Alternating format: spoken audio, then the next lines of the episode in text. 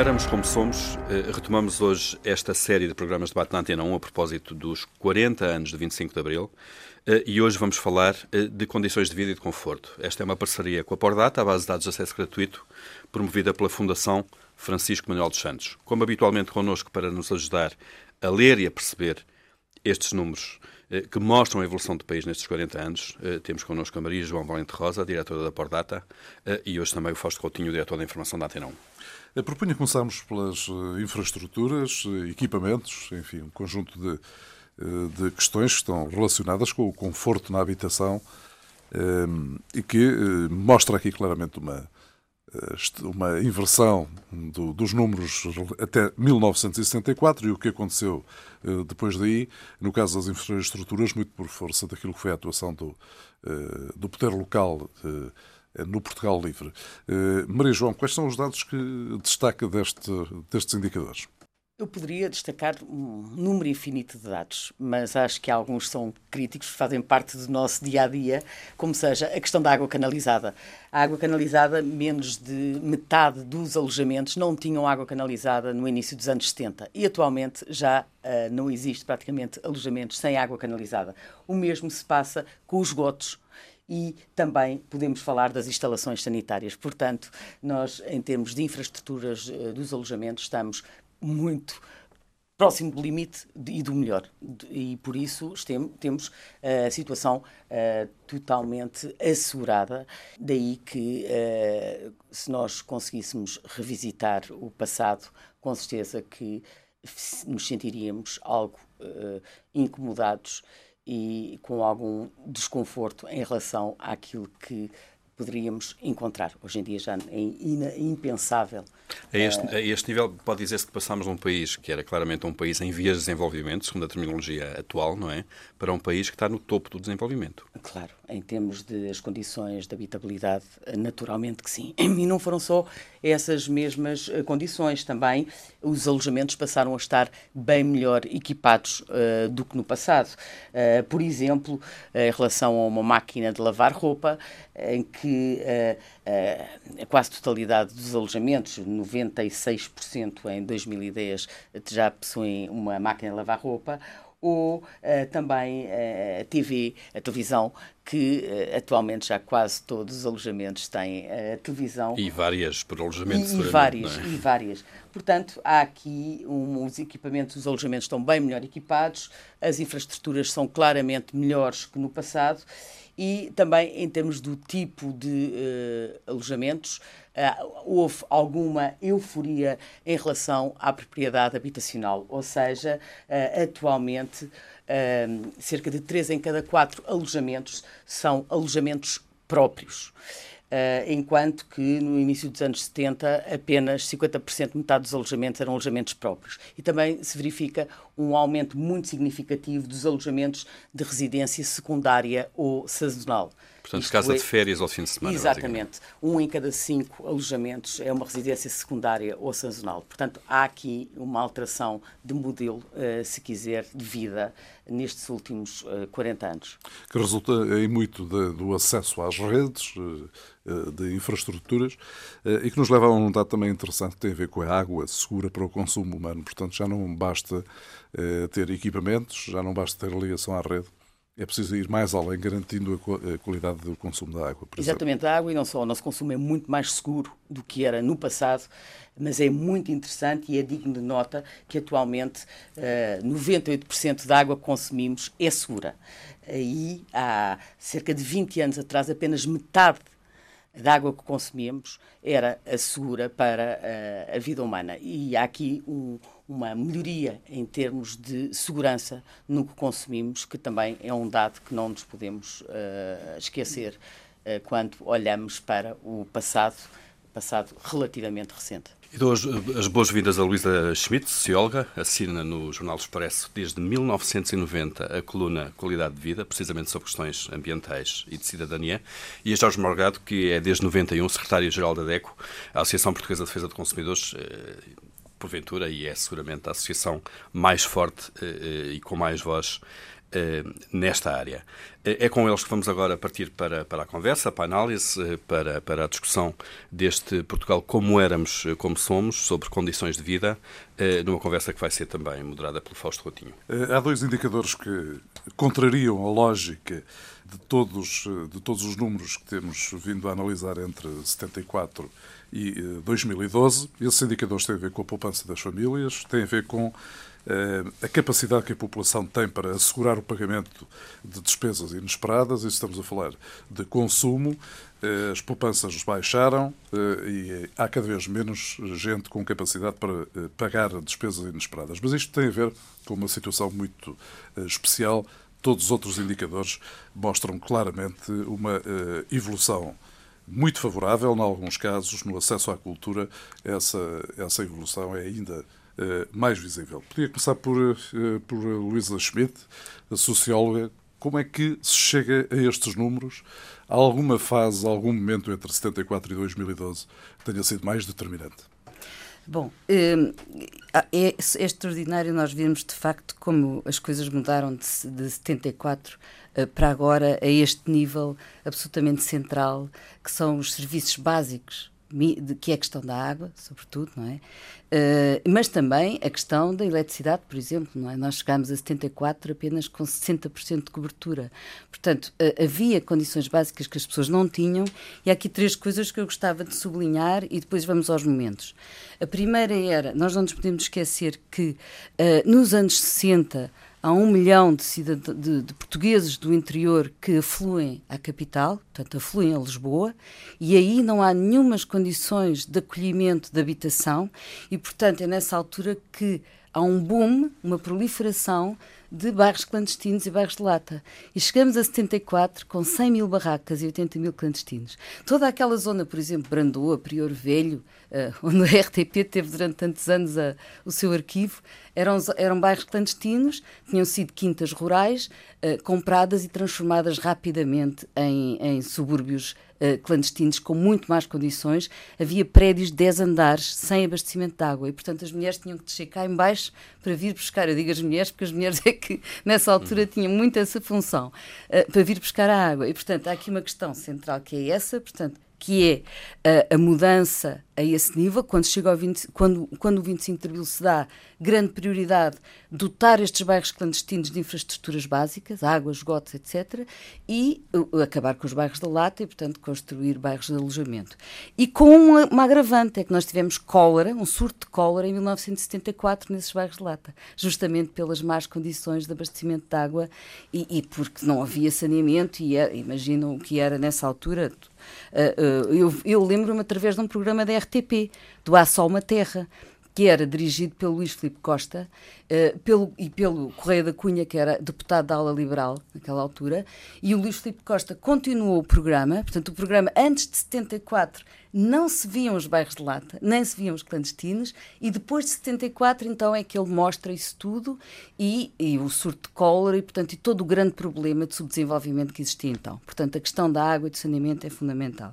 Outra questão muito importante aqui a questão das mulheres, é? porque uh, se nós olharmos para o 25 de Abril, as mulheres, o estatuto da mulher mudou completamente. E a ida à fonte era uma das uh, mais uh, uma das questões sublinhadas até pelo, pelo Salazar.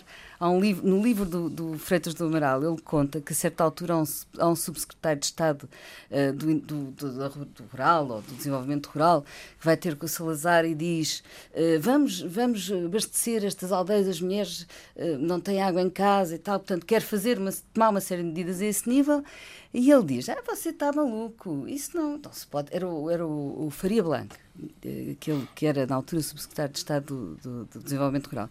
E o Salazar disse: Você não está bom. Então, mas como é que era? Então as, então, as mulheres deixavam de, ir, deixavam de ir à fonte, mas isso é, um, mas, mas isso é fundamental para o equilíbrio das aldeias. É na, é na fonte que elas desabafam sobre os maridos, sobre as agruras da vida e se ia provocar uma revolução das aldeias, nem pensar nisso. Era tido como Portanto, um hábito absolutamente essencial, essencial em termos de vivência da aldeia. Claro. Própria, para manter a própria regularidade da vida aldeã, onde as mulheres podiam, aí sim, sair de casa e vir-se queixar dos maridos, das, dos filhos, das agruras da vida. Portanto, a questão da, da máquina de lavar é muito interessante porque é a saída do tanque para a máquina e é uma conquista das mulheres absolutamente extraordinária. E depois, uh, outra questão interessante é, é, realmente as condições de vida que uh, uh, são trazidas por uma série de infraestruturas básicas, que Ribeiro Teles, logo em 74, quando é nomeado subsecretário de Estado do Ambiente, diz que é a sua prioridade. Ele faz, aliás, duas coisas muito importantes. Uma, o abastecimento de água, e, e começa o abastecimento de água e começa a questão do, do, saneamento básico, e depois a questão das áreas protegidas, são duas áreas em que ele trabalha muito. Só que, quando nós vemos o, o, a evolução do abastecimento de água, da qualidade e do saneamento básico, portanto, da, da, do, do, tratamento, do serviço e tratamento de esgotos. O tratamento de esgotos fica para muito mais tarde, mas o próprio serviço de esgotos é realmente a nossa entrada na União Europeia que marca uma diferença muito grande. A partir de 86, com o primeiro quadro comunitário de apoio, uh, e depois, sobretudo, os anos 90 e, sobretudo, ainda os anos 2000, é? é que, de facto, o sistema se monta com uma segurança cada vez maior e cada vez mais extenso. Aí é? entramos no primeiro mundo, a esse nível. Aí sim, claro. completamente. Uh, Jorge Morgado, secretário-geral da DECO, uh, uh, é um país irreconhecível a este nível, da qualidade de vida e destas condições básicas é, de, de facto saúde. é, quer dizer, vamos lá ver. É um país irreconhecível porque nós partimos de um, de um país pobre, de um país, enfim, francamente eh, eu diria que, que, que, tinha 30 anos ou 40 anos de atraso relativamente ao, resto da Europa, não é? E, e que, eh, enfim, eh, não conseguia, digamos, ter acesso naquela altura às coisas mais elementares, como fossem uma casa de banho, enfim, para toda a gente, como fossem, enfim, uma televisão, televisão no sentido em que a televisão, em muitos casos, é a, é a abertura para o mundo, não é? Não, mais ainda, a eletrificação, a própria eletrificação, que começa ainda na ditadura, na fase final da ditadura, mas que tem o grande boom eh, já depois de 64, e que é a eletrificação das aldeias e das casas, que permite tudo o resto, não é? Que permite a entrada da televisão, da máquina de lavar roupa a importância que a máquina de lavar roupa tem, por exemplo, nos hábitos familiares, nos hábitos da mulher, porque em muitos casos naquela altura era a mulher que, que tinha de ir ao rio lavar a roupa ou que em casa lavava no tanque, não é? E, portanto, o, acesso que tudo isto permitiu foi, de facto, uma questão de facto enorme. Claro que depois levantaram-se outros problemas e possivelmente já iremos falar desses problemas. Mas, mas o, o, ponto de partida é um ponto de partida, eu diria que muito diferente do ponto de chegada em, em que estamos hoje, não é? Em termos de acesso, em termos do conforto da nossa casa, por exemplo, não é? Uh, enfim, uh, a grande maioria das pessoas, para além dos bairros da lado, que a Luísa já falou, e é importante nós não perdemos de vista isto, haverá muita gente que nos está a ouvir que se calhar não viu eh, ou nunca entrou num bairro de lata, mas enfim, eu tive essa experiência em jovem e sei bem o que é encontrar pessoas que dormiam envolvidos em palha. Atenção, nós estamos a falar de camas, estamos a falar de pessoas em Lisboa, bairro da Corraleira, Sim, década de 60, década de 60, que viviam embrulhados em palha. Havia um monte de palha, as pessoas deitavam-se dentro do monte de palha e tapava-se com palha. Isto vi eu, portanto, não foi no século não foi no, no, não foi na Idade Média, não é? Bem, isto acontecia em Lisboa na década de 60. E, portanto, é, é deste ponto que partimos, é, é, é pegando um pouco também na questão da poupança era de facto uma sociedade em que eh, as pessoas também, por outro lado, só compravam quando tinham dinheiro. Como tinham pouco dinheiro, é evidente, é evidente que compravam pouco, não é? Eh, eh, e, porque o crédito, como, como, está hoje disseminado, não existia na altura. Exatamente, dizer, exatamente. A facilidade rara, é? de crédito, aliás, também não foi logo a seguir ao 25 de Abril, é preciso que se diga. Quer dizer, o grande boom destas coisas acontece 90, depois na década de 90, no princípio da década de 90, não é? Bem, mas, portanto, era de facto uma sociedade, eu diria que, em muitos casos, para a grande maioria das pessoas, miserável. Miserável até em termos alimentares, repare. Uh, em muitos casos, em muitos casos, uh, na década de 60, na década de 50 ainda, as famílias tinham um, recursos muito limitados uh, produtos alimentares. Eram fundamentalmente aquilo que produziam, não é? Se nós fôssemos para o interior do país, era isso que acontecia. E esse nível comia-se pior na altura, talvez. E daí Isto... a fluírem à cidade, no fundo. Exatamente. Uh, um, o desemprego e a falta de trabalho era, era enorme no, no, no, interior do país, no mundo rural onde viviam. Nós chegamos a 1970 com 40% da população ativa na agricultura. Hoje são 4%. Mas uma agricultura de subsistência. Uma agricultura sobretudo. de subsistência e, e, e, de facto, sem capacidade sem, sem outros meios para desenvolver o, o, país, não é? Portanto, sem agroindústria, sequer no Alentejo. Nós hoje vemos o Alentejo com o vinho, com, enfim, com o azeite, com toda uma série de, de clusters de agroindústria que não existiam, não é? Eh, não existiam de todo naquela altura. Enquanto que em Espanha, sim, em Espanha já havia essa, essa, essa dinâmica, não é? Uma dinâmica completamente diferente da nossa, que tinha muito a ver com uma ideia muito saladarista do Estado Novo, do país rural, o país mantinha-se. Ele tem vários discursos, por exemplo, contra o operariado e contra a vida urbana, e, e, e portanto, ele, todo, toda a ideologia é contra isso. no final dos anos 60, como nós, como nós sabemos, uh, pelos livros e pela história que, entretanto, é feita, há realmente um boom que vem da adesão à EFTA, um boom industrial, que vem da nossa adesão à EFTA, que foi em 59, e que depois, nos anos 60, traz as grandes indústrias, como, por exemplo, as celuloses que nós temos hoje, todas elas uh, crescem, uh, vêm para Portugal nessa altura, com enormes impactos ao nível ambiental, mas, ao mesmo tempo, e até na própria processamento de papel, porque no fundo produzia-se a pasta e não é como agora que se faz também o papel, era mais uh, predador desse ponto de vista, as cimenteiras, portanto, todas as grandes as cimenteiras havia, havia da, da Rábida e havia lá em cima, mas enfim, há uma série de indústrias que se instalam nessa altura. Mas, e, e daí, todas elas, quase todas elas no litoral e na, na, perto das áreas metropolitanas, no fundo, entre este eixo entre Braga e Setúbal, que tem um tal crescimento enorme, que depois tem outro reverso medalha, da medalha, que é o desordenamento do território, mas que não tem comparação relativamente uh, ao passado, uh, aquilo que havia nessa altura. Nós vimos as descrições, por exemplo, nos anos 50, do próprio Humberto Delgado, quando ele faz aquele livro, quando ele vai ver como é que as pessoas comem, como é que as pessoas vivem no interior do país, as pessoas não tinham, viviam realmente com, com fome e sem sapatos, não é? era? Era outra característica dominante, era não terem sapatos até muito tarde então andarem sem sapatos e só vestirem os sapatos nas feiras no, no, quando chegavam à feira. Portanto, faziam todo o caminho a pé com os sapatos pendurados. Pendurados, que é uma imagem. Isso, era, isso via-se. Eu lembro-me de ser criança e ver isto. Portanto, não estou a falar de, coisas que li, estou a falar de coisas que vi, de facto. Depois, no, quando no, no, a propósito do que o Jorge disse, nos primeiros, eh, eu entrei na, na faculdade em 74 e, portanto, eh, no, no ISEG, e, e, justamente o Instituto de Ciências Sociais, onde, onde ainda trabalho, eh, nessa altura não trabalhava, era uma mera tarefeira, fizemos os primeiros inquéritos aos bairros de Lata. Laranjeiras, uh, aqui zona de Benfica, bem, tudo, tudo, uh, a zona do Colégio Alemão.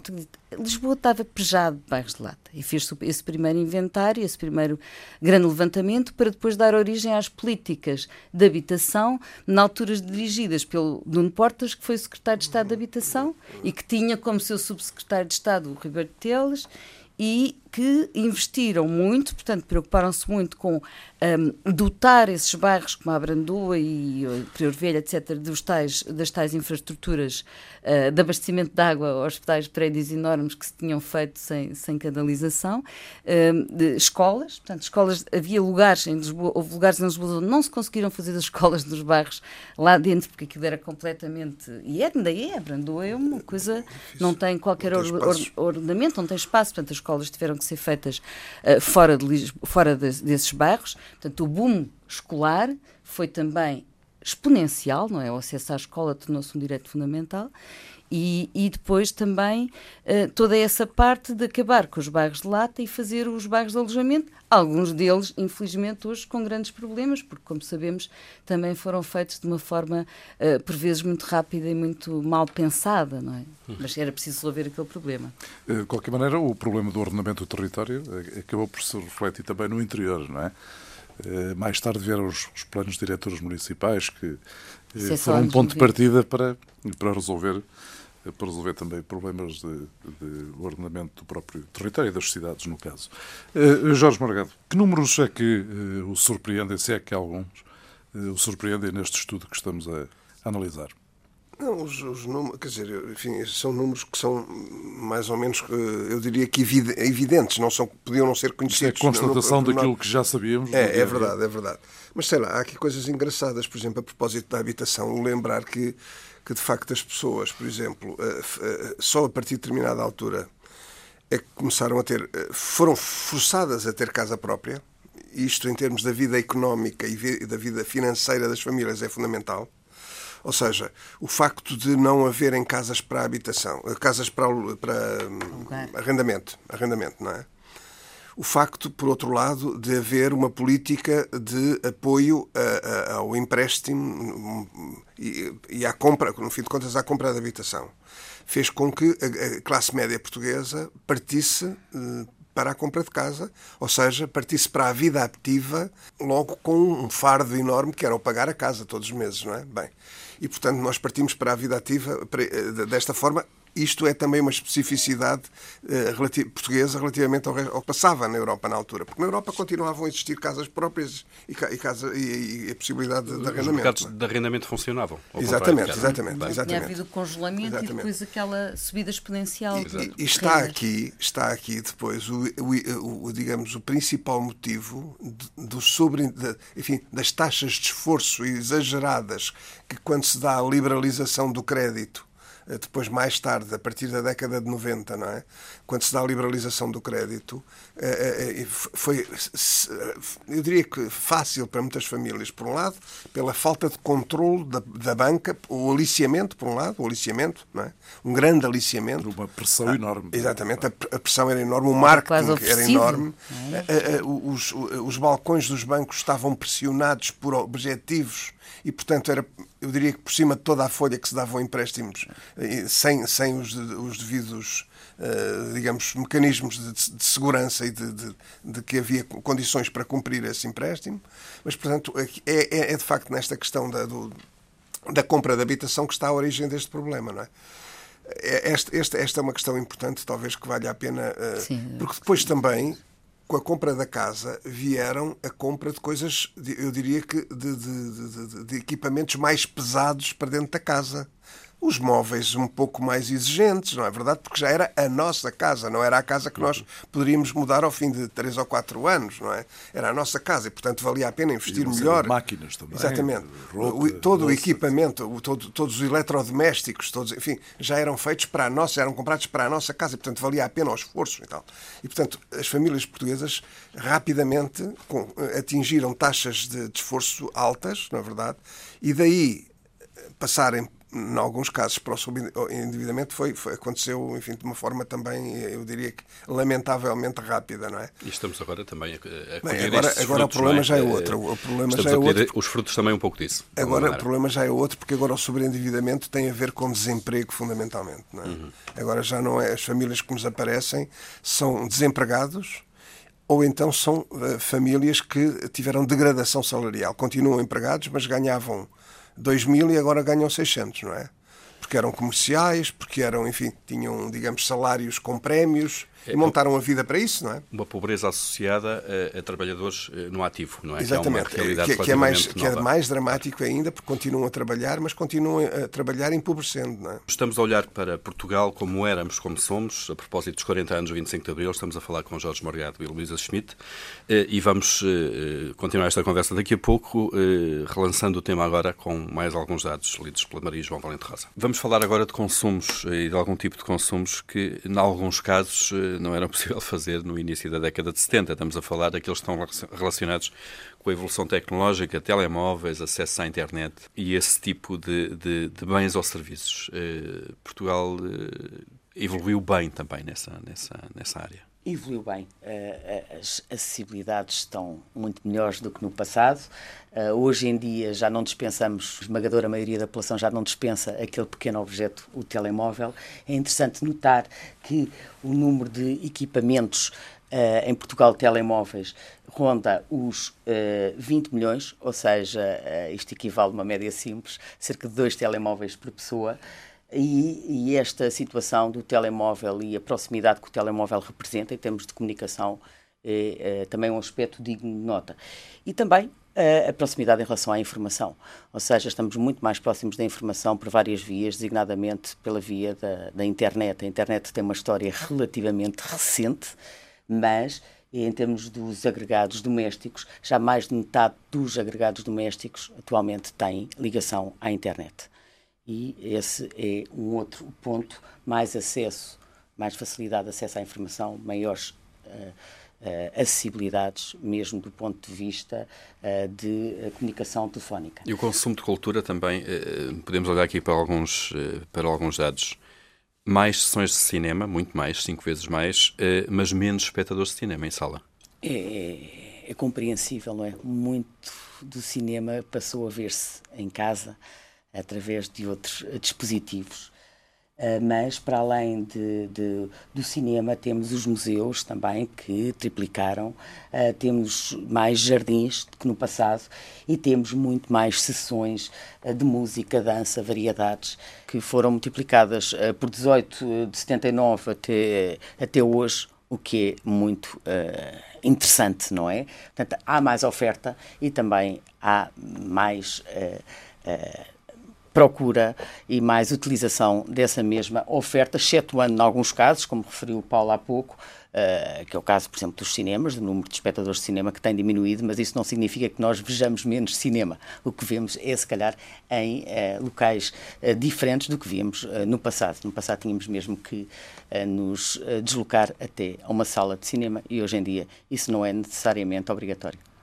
Há, um, de alguma forma, um reverso desta medalha, ou seja, com o consumo a aumentar, eh, no caso o consumo privado a aumentar, como, como aumentou e como reflete aqui os números relativamente, por exemplo, a equipamentos, etc., mas também a outros, eh, outros produtos, seguramente, verificamos que as poupanças baixam, de entre 74 e 2012, a poupança das famílias baixa, e a capacidade que a população tem de assegurar o pagamento de despesas inesperadas, eh, também eh, se altera, eh, e altera negativamente, digamos assim. Há esta outra face da moeda. Isto são. Uh, vivemos numa cidade, como se costuma dizer, a cidade de consumo, não é? E somos uh, solicitados a consumir uh, desde que saímos de casa até entrarmos em casa. Mesmo assim, dentro de casa também ainda somos solicitados a consumir pela via da televisão ou de, da rádio. Uh, no entanto, uh, e como disse, uh, de facto a poupança tem vindo a diminuir em relação a, décadas passadas e o recurso ao crédito dispara e, de facto, isto Uh, conduz a algumas situações críticas, designadamente uh, o aumento de pessoas que uh, não têm capacidade de assegurar o pagamento de alguma despesa, despesa que, que poderá equivaler a cerca de 400 euros, sem recorrer a um empréstimo. Neste momento, um em cada três portugueses encontra-se nessa eh, situação. Consumimos uh, mais, claramente, mas uh, quando se fala em consumo, o consumo não está necessariamente associado ao lazer e ao divertimento. O consumo está associado também à, satisfação de necessidades muitas vezes básicas, como necessidade de cuidados de saúde, educação, alimentação, etc. E é preciso não esquecer, e este é o ponto crítico, que uh, ainda uh, existem uh, cerca de um em cada cinco portugueses está numa situação de pobreza em Portugal. E, por, e este, esta situação é extremamente crítica, preocupante, e, mas também é preciso, já agora, lembrar que sem transferências sociais, portanto, sem pensões, sem subsídios, etc., cerca de metade da população portuguesa encontrar-se-ia encontrar numa situação de pobreza. Portanto, quando falamos de consumo, é preciso também pensarmos que tipo de consumos fazemos. Falamos do cinema, falamos uh, do, da música, etc., mas depois existem os outros consumos todos que são esses os necessários e muitas vezes urgentes e que uma parte da população ainda está numa situação muito crítica para satisfazer essas mesmas necessidades que tem uh, relativamente a esses mesmos bens e serviços. Jorge Morgado, uh, precisamente secretário-geral da DECO. Há consumo e há consumo, diria eu. Há aquele que tende a satisfazer necessidades básicas, uh, em termos sociológicos, em termos humanos até, e depois também pode haver alguns excessos. Nós passamos por alguma destas fases Não, aqui sem dúvida, repare, anos. estamos a falar de, do 25 de Abril para cá e eu lembrava que os portugueses enfim, eh, relativamente à sociedade de consumo e todos os, os estratagemas e marketing montado pelas empresas eh, a partir de determinada altura, os portugueses eram relativamente ingênuos, não é? E, portanto, eh, eram, eram permeáveis, não é? Porque vítimas fáceis. As relações entre os comerciantes e os consumidores na década de 70, na década de 60, na década de 50 eram relações completamente diferentes do que aconteceram depois, não é? Eram muito mais na base da confiança Uh, embora às vezes a confiança, eu lembro, já a propósito, um pequeno parênteses, uh, o primeiro teste que a DEC fez foi aos pesos e às medidas, porque... Isso foi quando? Uh, em, foi, no tempo? Foi em, em 74, exatamente, a DEC foi fundada, foi legalizada dois meses antes do 25 de Abril. O primeiro teste que fez foi aos pesos e às medidas, porque naquela altura um dos problemas de consumo era que os quilos não tinham miligramas, não é? tinham menos. Enfim, e, e, e, as balanças, quando pesavam um quilo, não pesavam miligramas, enfim, porque havia ainda muito, pouco, eh, muito, poucos, muito, poucos eh, muito poucos alimentos empacotados. Era muito ainda a granel, não é? Na mercearia, claro. Na mercearia. Mas a propósito dos consumos. Portanto, esta ingenuidade, este, este ponto de partida da ingenuidade, eh, foi de facto decisivo para muitos problemas que os consumidores tiveram nos primeiros tempos. Repare, os consumidores estavam habituados a dirigir-se à, à, loja quando precisavam de um bem ou de um produto. A partir de determinada altura foi ao contrário. As pessoas dirigiam-se ao consumidor, telefonavam-lhe, batiam-lhe à porta, mandavam-lhe prospectos para casa, faziam considerações sobre aquele equipamento ou aquele material que eram fantásticas e depois, quando o recebiam, não era exatamente. Eh, enfim, as características não, não eram cumpridas. Em muitos casos, passado algum tempo, estou-me a lembrar dos pequenos eletrodomésticos, se nos lembrarmos da profusão que houve de compra de pequenos eletrodomésticos na década de 70 e na década 80, de 80 em que eh, se compravam pequenos eletrodomésticos, depois nós chegávamos à conclusão. Aquilo parecia, de facto, uma coisa fantástica. Uma máquina, por exemplo, para cozer ovos. Cozia seis ovos ao mesmo tempo. Bem, mas depois a gente percebia que cozer seis ovos ao mesmo tempo, se calhar acontecia uma vez por ano ou duas, não é? Enfim, eh, eh, havia uma série de coisas que nos tentavam vender que depois não serviam para quase nada e nós, enfim, íamos gastando o nosso dinheiro dessa forma. Não digas tentavam porque ainda tentam. E como? Ainda, ainda tentam. tentam. Exatamente, continuam a tentar. Não, é do passado, é nós temos também. esperança que esta ingenuidade vá cada vez diminuindo mais, não é? Bem, mas também é verdade que a agressividade do outro lado também se vai sofisticando e se vai complexificando. Bem, portanto, enfim, temos aqui bom trabalho para fazer, para continuar a fazer. Mas, portanto, relativamente a, a, aos consumos, eh, depois, repare, eh, questões, eh, se formos para, a nível da alimentação, nós tivemos, a partir de determinada altura, nomeadamente com a, com a vinda dos hipermercados, nós tivemos uma, uma, um acesso a uma, uma, uma gama imensa, enorme, de, de novos, uh, novos produtos, não é? Novos, uh, se era verdade que antigamente, só, nomeadamente nas aldeias, só se comia o que se produzia, a partir de determinada altura, mesmo nas aldeias, e agora já estamos na década de 90 e, na, e em 2000, mesmo nas aldeias, apareceu lá um supermercado ou um hipermercado para a região. E, portanto, enfim, é, o ter acesso. Ou seja, deixamos, deixamos de comprar só o que necessitamos para passarmos a comprar também aquilo que não precisamos. Exatamente, repare, já viu o que é o poder comer papaias? Ainda por cima todo o ano. E cerejas e morangos. Bem, quer dizer, isto mas, é uma coisa. Não há uma certa democratização também do consumo é, é verdade que há, mas isto tem, tudo isto tem o, o, o verso e o reverso não sei se teremos tempo para falar no verso, mas pelo menos falando Exatamente. no verso, a questão é esta. Depois, já agora, ainda em termos de alimentação, já que estamos a falar eh, eh, na alimentação, lembrar o seguinte: eh, progressivamente a indústria passou a figurar cada vez mais na nossa alimentação. Ou seja, nós estamos progressivamente cada vez mais longe do produto, dos produtos alimentares que consumimos não é?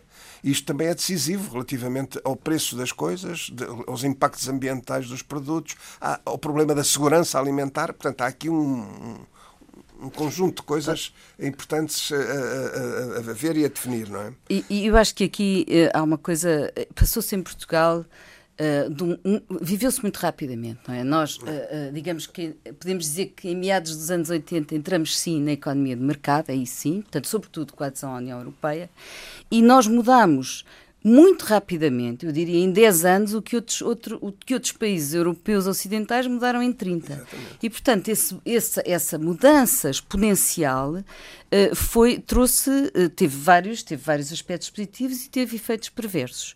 Uh, mas se nós consultarmos os dados, nós vemos que, por exemplo, um, uma das questões que mudou, nós tivemos o primeiro. Havia um centro comercial em Lisboa, no 25 de Abril, que já nem me lembro como é que se chamava, depois havia o Apolo 70. O Imavis, talvez. O, o, o Apolo 70 e o Imavis, que, que, mas depois, realmente, depois das Amoreiras, que se constrói de 86 a 87, depois disso foi um boom absolutamente exponencial. E eu tenho aqui um dado interessante que nós somos, uh, somos superamos a média europeia de shoppings per capita, temos 170 mil metros quadrados por uh, mil habitantes, portanto é uma, é uma, é uma loucura, não é? É, uma, é, é a maneira como de, isso depois veio a desestruturar também os outros, os outros, as outras, as outros, o outro comércio, portanto, o comércio pequeno, o comércio de proximidade, uhum. desestruturou-se muito porque não houve planeamento na, na, na, instalação destas grandes superfícies, porque elas eram necessárias, ainda bem que existem, mas realmente foi a torto e a direito, foi sem haver aqui uma estratégia, uh, que eu julgo que esse é um grande problema também do país. Nós fomos mudando de padrões de, uh, de estilos de vida sem um modelo estratégico e, portanto, fomos andando aqui um bocadinho uh, aos zigue-zagues e hoje estamos a sofrer disso. Mas, mas, uma certa falta de planeamento. Uma certa tudo, falta, é? E depois, quer dizer, depois, as televisões, depois daquela euforia revolucionária, não é? Em que uma pessoa uh, uh, que, quase que ia de um carro um bocadinho melhor era logo a fascista, não é? Portanto, havia aquela expressão, tinha um casaco à fascista, um carro à fascista, que o frentismo de esquerda também gostava muito de classificar na altura, e de repente depois há uma certa, um certo abrandamento, e de e, e, entramos nessa, nesse, nesse Eldorado que é a chegada do crédito barato, como já aqui foi dito, e o crédito barato dá para tudo. Dá para, de facto, a habitação. Uh, nós não tínhamos esta tradição. O que nós tínhamos a tradição no campo, sim, no meio rural, de ter casa própria, como muita gente hoje ainda tem, não é? Uma grande parte das pessoas herdaram casas próprias e até nem têm muitas vezes dinheiro para as recuperar uh, no, no, no mundo rural e, mas depois, nas cidades, havia o aluguer, até porque havia congelamento das rendas, as rendas eram baratas. Quando se liberalizam as rendas, é impossível, as pessoas deixam de poder viver da cidade. E o crédito barato cai que nem, que nem uma luva, enfia que nem uma luva nesta, nesta história das habitações. E as pessoas ficaram enforcadas aos bancos por causa do crédito barato. E carros, não, é? os automóveis, não, é? não era só as casas, as casas, evidentemente, que são muito mais caras e durante muito mais tempo. E, e, era uma, e, são, e, e por muitos anos, não é? As pessoas estão a perder as casas todos os dias, isso é uma coisa altamente dramática.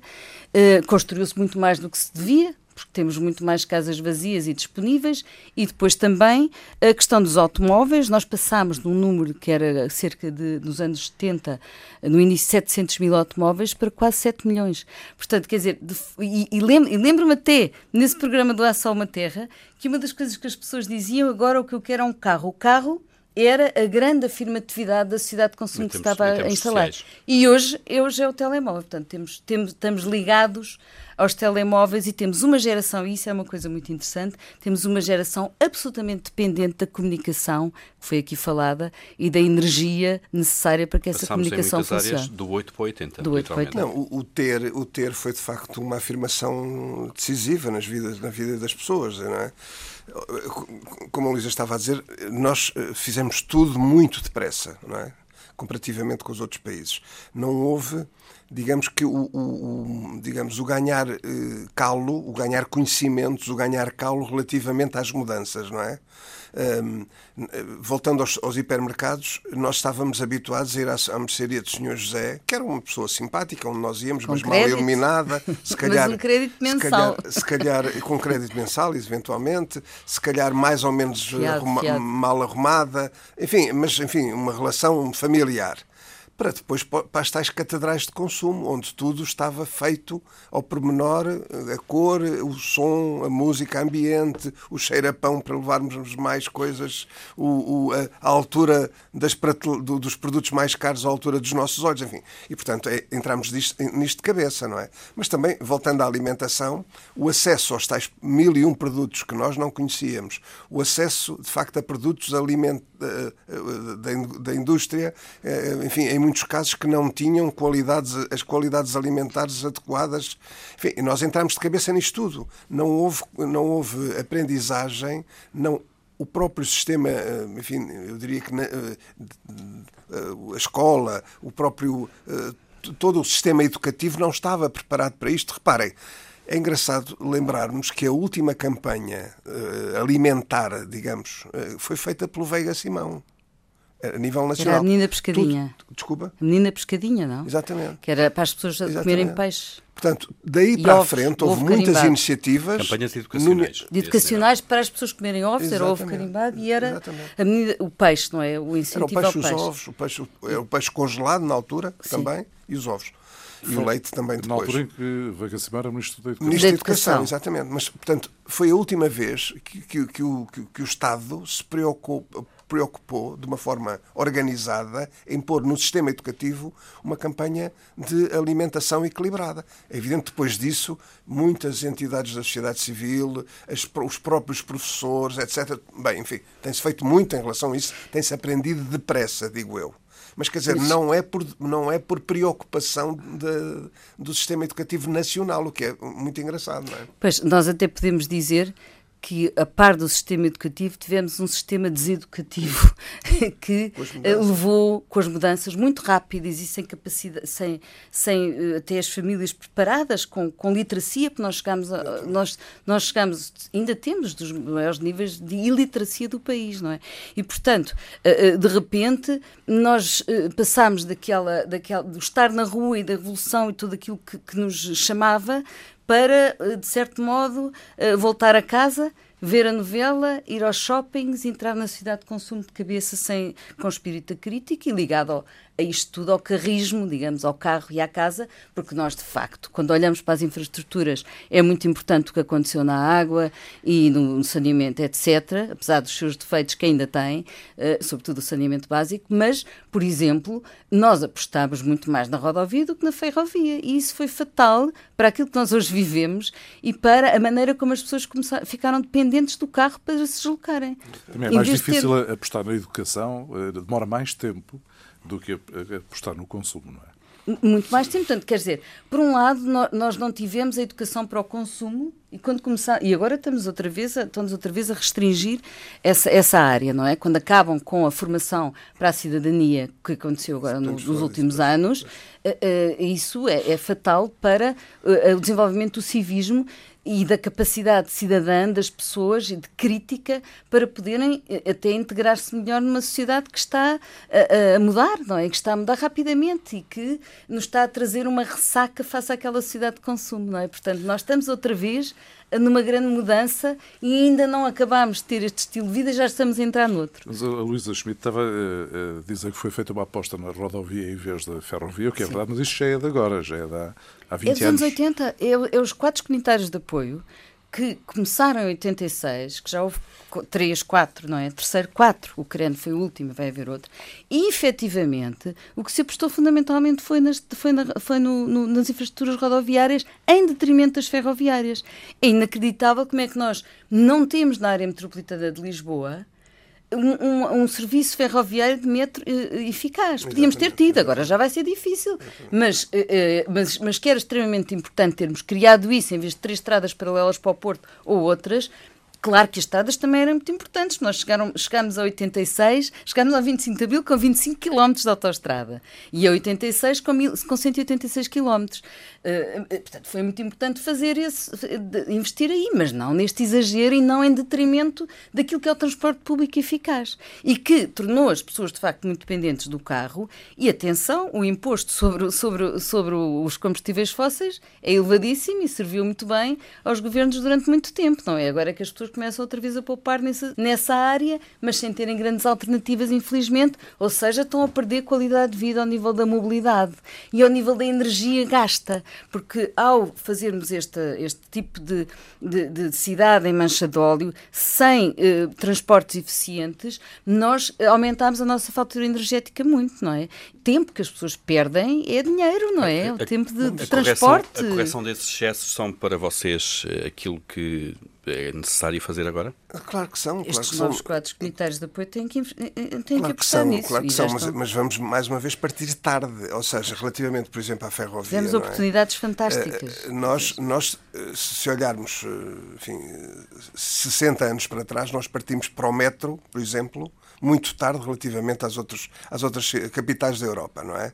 desenvolveu. Agora, o- no centro da Europa, relativamente à ferrovia, por exemplo, manteve-se a fe- a ferrovia, melhorou-se a ferrovia, não é verdade? E hoje a França, a Alemanha, eh, enfim, a própria Espanha, não é? Mas o cen- todo o centro da Europa, não é? Tem, de facto, uma ferrovia que que é importante do ponto de vista de pessoas. passageiros e do ponto de vista de mercadorias, não é verdade? Nós, agora, se calhar, temos que olhar para trás e, e- e estamos a tentar melhorar algumas coisas, estamos, enfim, mas de uma forma muitíssimo mais cara e agora, se calhar, sem o apoio que poderíamos ter tido na década de 80 e da década de 90.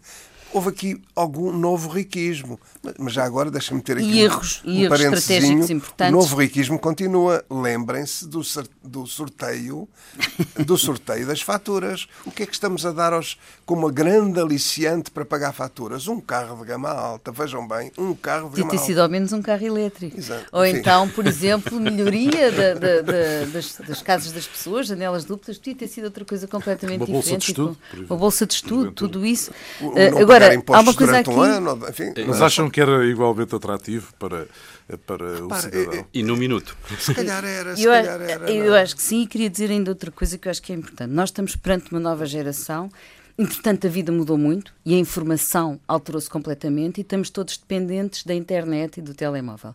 Ora, houve uma matéria de facto muito importante em Portugal. Foi a, foi a banda larga. A banda larga estendeu-se por todo o país devido à ação de uma, uma pessoa que teve visão, que infelizmente já não está entre nós, o Diogo Vasconcelos, e que conseguiu eh, eh, que eh, todo o país ficasse coberto. Isso é uma vantagem comparativa Essas e são as competitiva boas como se agora, de comunicação hum, agora. as boas autoestradas. Mas, tem- mas temos uma geração completamente dependente disso e nós todos estamos, mas esta geração está, não vai admitir não ter capacidade de acesso à eletricidade, à eletricidade suficiente para ter Já os seus telemóveis e para ter essa, essa- esse acesso à internet, porque senão não. não Jorge não Morgado. Há um aspecto ainda que é preciso, enfim, no meio disto tudo também dizer, que é relativamente ao quadro legislativo. Nós falámos de problemas, falámos de alterações.